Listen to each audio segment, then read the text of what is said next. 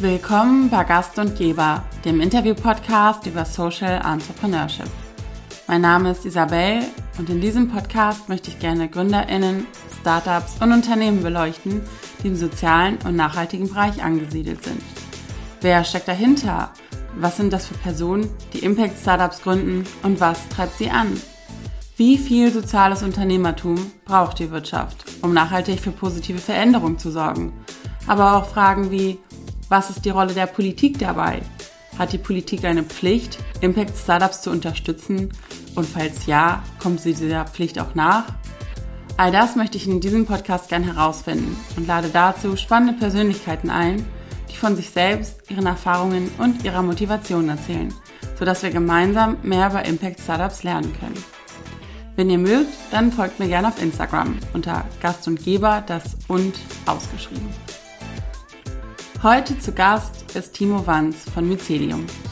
Mycelium ist ein Bildungs- und Kooperationsnetzwerk. Sie begleiten gemeinschaftsbasierte Gründungen und die Umstellung bestehender marktbasierter Organisationen auf ihrem Weg. Vom Homo economicus zum Homo cooperativus ein Fabelwesen zu sein, welches selbst beginnt unternehmerisch zu denken und auf der anderen Seite kooperativ ist. Das ist das, was Mycelium fördern möchte. Wie genau ihre Förderung aussieht, hört ihr jetzt. Viel Spaß beim Zuhören. Hi Timo, kannst du dich Hallo. und ähm, Mycelium einmal vorstellen, was ihr so macht? Ja, ähm, wir sind ein Ökosystem, wo wir eben Gründerinnen und Gründern, Unternehmerinnen dabei unterstützen, gemeinschaftsbasierte Geschäftsmodelle aufzubauen ähm, oder Organisationsmodelle, um es ein bisschen weicher auszudrücken. Ähm, was wir machen ist, wir sind, äh, orientieren uns an diesem Pilzgeflecht äh, unter der Erde, dem Mycelium, auch Wood Wide Web gen äh, genannt. Also dieses Pilzgeflecht versorgt permanent Info äh, Pflanzen mit Informationen und Ressourcen, tauscht sie mit anderen Pflanzen aus und sorgt so dafür, dass ähm, jede Pflanze im Ökosystem abhängig von den vorhandenen Ressourcen optimal das bekommt, was sie eben für ein gutes Wachstum braucht. Genau, und das, was uns halt sehr fasziniert hat, ist dieses Mycorrhiza, das ist eben die konkrete Symbiose zwischen Pilz und Pflanze. So stellen wir uns unsere Kooperation mit den Mitgliedsunternehmen vor. Ich glaube, was besonders ist, dass all die Unternehmen in unserem Ökosystem tragen wiederum unsere Arbeit. Genau, also wir werden jetzt derzeit auch nicht gefördert oder so, sondern wir finanzieren uns allein aus den Mitgliedern in unserem Ökosystem, also die Unternehmen, die wir bei ihren Gründungen oder Geschäftsmodellentwicklung begleiten. Ja. Okay, danke. Für die ZuhörerInnen, die vielleicht noch nicht wissen, was äh, gemeinschaftsbasiertes Wirtschaften ist, kannst du da nochmal so einen kleinen Rundumabschlag geben? Ja, ich versuche mich kurz zu halten. ich glaube, was, was viele im, im Social Entrepreneurship Bereich wahrscheinlich kennen, das ist solidarische Landwirtschaft. Da gibt es in Deutschland über 200 Betriebe mittlerweile. Es gründen sich jeden, jede Woche derzeit zwei neue solidarische Landwirtschaften. Also richtig, richtig viele. Und ähm, dieses Prinzip dieser solidarischen Landwirtschaft ist, dass ein Bauer oder eine Gärtnerin eben ihre Bedürfnisse gegenüber den Konsumenten transparent machen, die Konsumenten die gesamten Betriebskosten, also alles, also oder salopp daher gesagt, den Umsatz, den ein Betrieb machen muss, anteilig äh, für ein Jahr lang ausfinanziert. Und dadurch passiert eben was Wunderbares. Es entscheidet also jetzt nicht mehr, was am Markt möglich ist oder welche mhm. Förderung bekommt, sondern diese Gemeinschaft von 50, 100, 200 Menschen definieren auf einmal ihre eigene Wirklichkeit, setzen sie in die Realität um. Und die Menschen bekommen dann nicht einfach einen Gemüsekorb, sondern sie bekommen einen Anteil dessen, was eben auf diesem Hof erwirtschaftet wird. Mhm. Und ähm, was wir machen ist, wir übertragen dieses Modell der solidarischen Landwirtschaft eben auf alle anderen Bereiche des Wirtschaftens. Ähm, Carsharing, ähm, Coworking, aber auch Naturabenteuer, Urlaub. Ähm, wir sind da in, in fast allen Feldern unterwegs. Genau. Okay, danke. Was würdest du sagen, ähm, ist die Schwierigkeit oder gibt es eine besondere Schwierigkeit beim gemeinschaftsbasierten Wirtschaften? Ist das beispielsweise skalierbar? Genau. Ähm, ich glaube, die größte Herausforderung gemeinschaftsbasierten Wirtschaften ist, dass es so Strukturelemente gibt ne, äh, von gemeinschaftsbasierten Unternehmen. die definiere ich auch als die Spitze des Eisbergs, also das, was man sieht. Also zum Beispiel, dass die Betriebskosten klar und transparent den Konsumentinnen dargestellt sind, dass die Konsumenten aktiv Verantwortung übernehmen für das, was, was man zusammen eben herstellt, produziert oder teilt, dass man halt eine hohe Sicherheit eben hat für die Produzenten zum Beispiel. Und auch die Möglichkeit zur Solidarität unter den äh, Mitgliedern, indem die Menschen halt eben abhängig von ihrem Einkommen und Vermögen anteilig in einem fairen Beitrag äh, bezahlen. So. so die einen mehr, die anderen weniger, aber am Ende mhm. hat man zum Beispiel durch eine Bietrunde trotzdem sämtliche Betriebskosten zusammen. Das nenne ich die Spitze des Eisbergs. Und was wir eben rausgefunden haben, ist, dass, da hätten wir auch selber drauf kommen können, ist, äh, oder schneller, selber sind wir, aber es hat eine Zeit lang gedauert, dass eigentlich das, was gemeinschaftsbasiertes Wirtschaften ausmacht, das ist, was du nicht siehst. Das ist der große Teil des Eisbergs unter der Oberfläche. Mhm. Und das ist das Wirtschaften auf Basis von gelingenden Beziehungen. Wie mache ich eigentlich tatsächlich meine Bedürfnisse transparent als Anbieter von so einem gemeinschaftsbasierten Unternehmen oder so einer gemeinschaftsbasierten Dienstleistung? Wie gehe ich mit Konflikten um? Was, was ist das eigentlich, so ein Angebot zu machen? Geht es da eigentlich wirklich um Gemüse oder um Carsharing-Autos oder geht es nicht eigentlich um der Probung eines anderen Lebens und das äh, Gemüse oder das äh, Carsharing ist eher die, die Eintrittskarte in eine Gemeinschaft, wo man eben lernt, äh, anders äh, zu wirtschaften und zu konsumieren. Mhm. Und das sind so die Dinge, die, glaube ich, wichtige Strukturelemente sind und die gemeinschaftsbasiertes Wirtschaften ausmachen. Und wenn es jetzt zu der Frage kommt, was ist die Schwierigkeit? die Schwierigkeit ist das, was unter der, der Oberfläche liegt. Also das Erlernen davon wirklich auf Basis von Gemeinschaften, äh, auf Basis von Beziehungen zu wirtschaften, Bedürfnisse ernst zu nehmen, Konflikte produktiv zu lösen, ähm, aber auch Menschen zu erklären, dass wenn man auf Basis einer Gemeinschaft wirtschaftet, ähm, ist eben nicht um das, nicht eigentlich um das Produkt und die Dienstleistung geht, sondern darum, den gesamten Prozess zu verstehen, der eben notwendig ist, um dieses Produkt oder diese Dienstleistung äh, herzustellen und dabei halt eben als Unternehmer eine ganz andere Aufgabe schlüpfst. So, vielleicht, da können wir vielleicht nachher nochmal reingehen. Aber es geht viel mehr um Ausbildung, viel mehr um Bildung, um Verstehen, was es eigentlich bedarf. Und am Ende hast du unglaublich viel gelernt über Mobilität, über Landwirtschaft und du bekommst dann noch ein Carsharing-Auto oder das Gemüse, aber es geht halt eben um viel mehr. Und dieses viel mehr, das ist eigentlich die große Herausforderung im gemeinschaftsbasierten Wirtschaften, weil das kriegen wir im Betriebswirtschaftsstudium, also für die Leute, die das studiert haben, definitiv nicht gelernt. Nee, ja. das kann ich bestätigen. Ihr bietet ja auch Gründungsberatung an. Wie sieht die aus? Ist das dann eure Rolle, dass ihr quasi die Werte, die du gerade erzählt und erklärt hast, dass ihr da nochmal tiefer reingeht und eben schaut, wie, wie funktioniert das dann im Zusammenspiel und an welcher Stelle beratet ihr, also an welcher Phase einer Unternehmensgründung ähm, seid ihr dann quasi als Beratung an Bord? Ähm, genau. Also bei uns gibt es im Grunde zwei Wege, wie man in unserem Ökosystem ähm, andocken kann. Die, der eine Weg ist eben, ich möchte ein einzelnes Unternehmen gemeinschaftsbasiert aufbauen.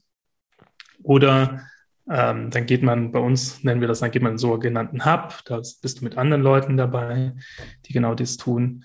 Äh, oder du gehst in eine Lern- und Handlungsgemeinschaft, das ist unser Train-the-Trainer-Prinzip, auch wenn ich den Begriff nicht so mag, ist jetzt hier vielleicht einfacher. Und dort kommen die Leute zusammen, die vorhaben, es anderen Leuten zu zeigen, mhm. wie man gemeinschaftsbasiert wirtschaftet. Ähm, der Prozess ist jeweils eigentlich sehr gleich. In, in beiden Fällen baust du halt eben eine Organisation auf und ähm, unser Weg ist, dass die Leute halt eben zunächst mal ein Konzept entwickeln, in dem am Anfang dasteht, was ist eigentlich das, was sie eigentlich gerne tun möchten. Also wir sagen nicht find your why, sondern find your eigentlich. Also eigentlich ohne die ganze Selbstzensur, die wir machen, wenn wir uns vorstellen, gibt es dafür einen Markt, gibt es da Fördermittel?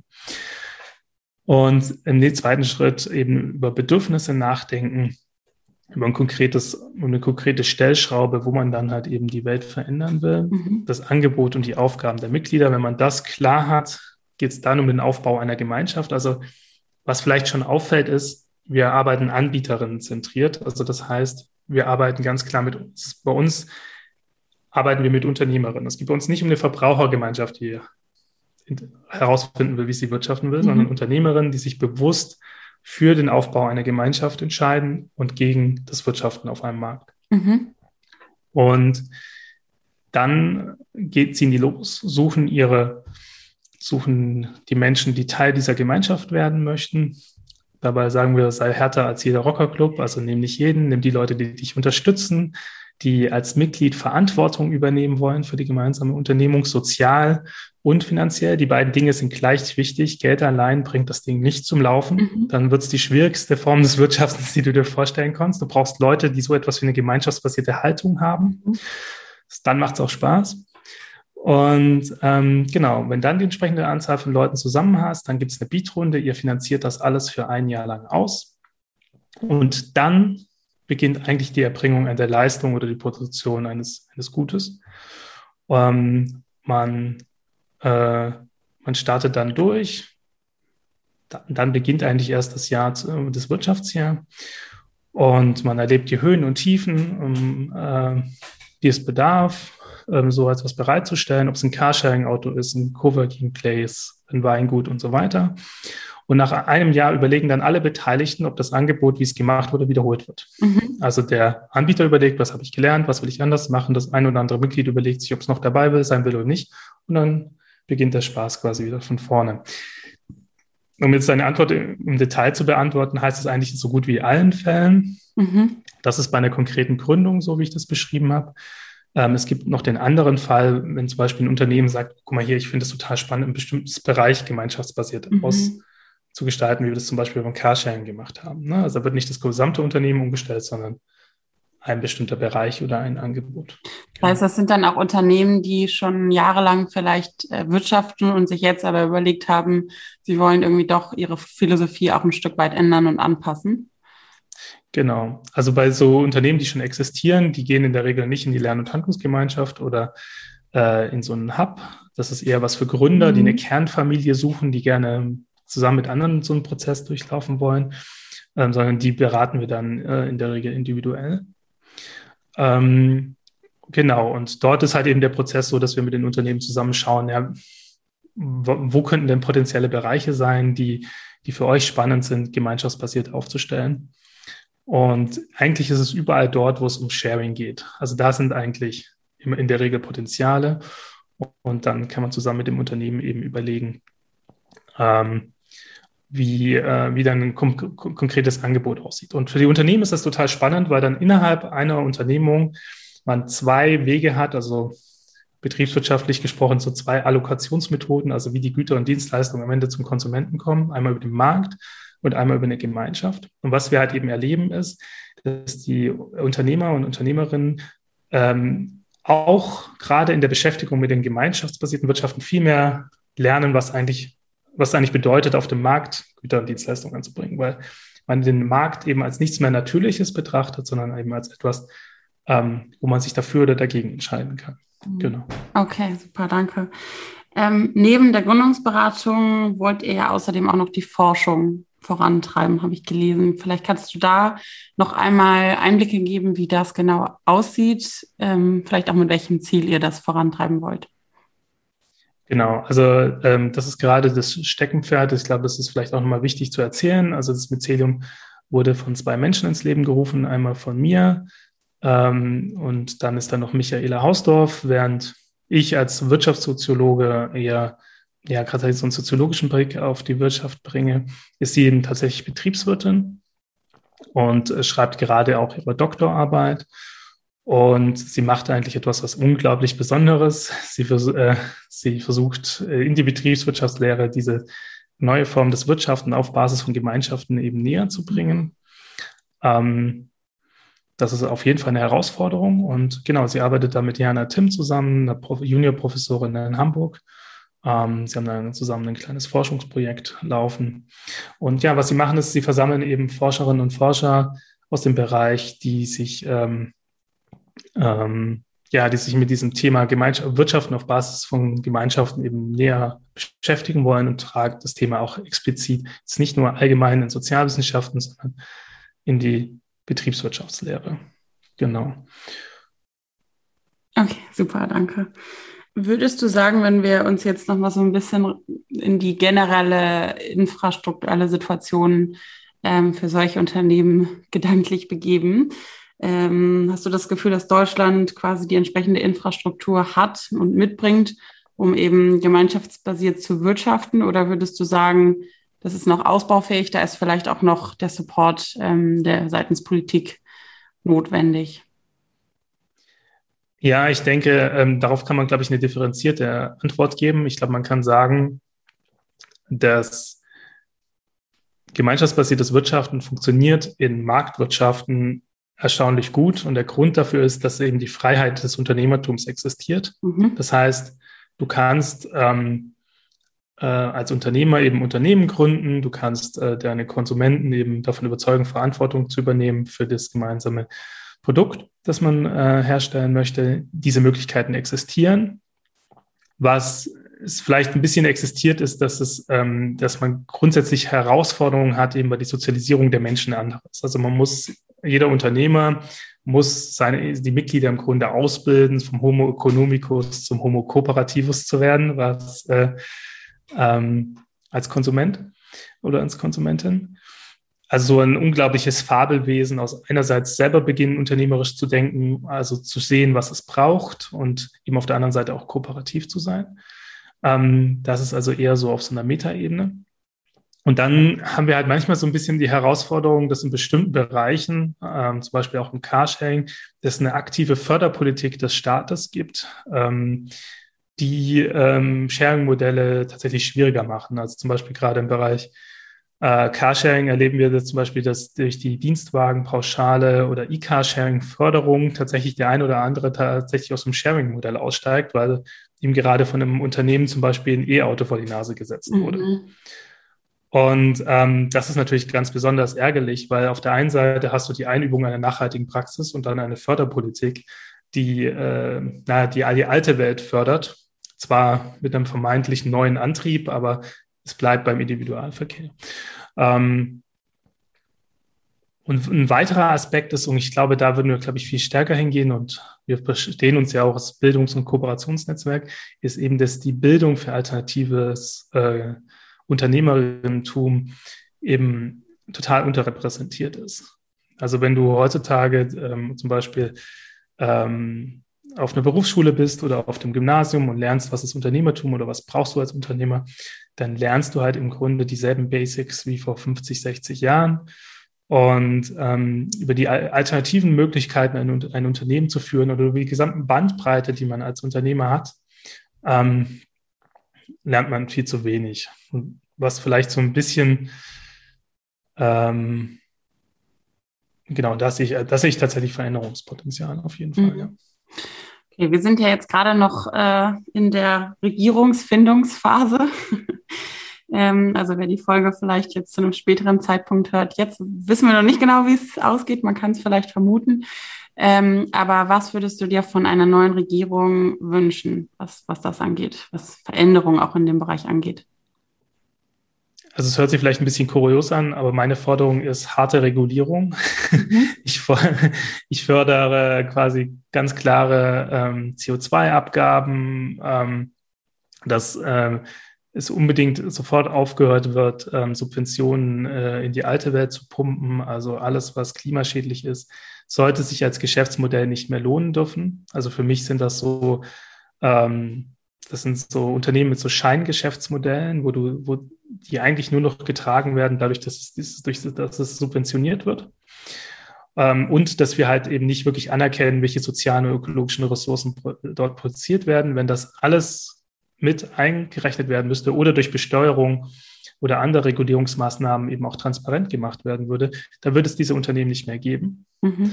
Das fordere ich tatsächlich. Und ähm, gleichzeitig natürlich auch weil ich keine Angst davor habe. Ich glaube, die gemeinschaftsbasierten Unternehmen haben damit überhaupt kein Problem.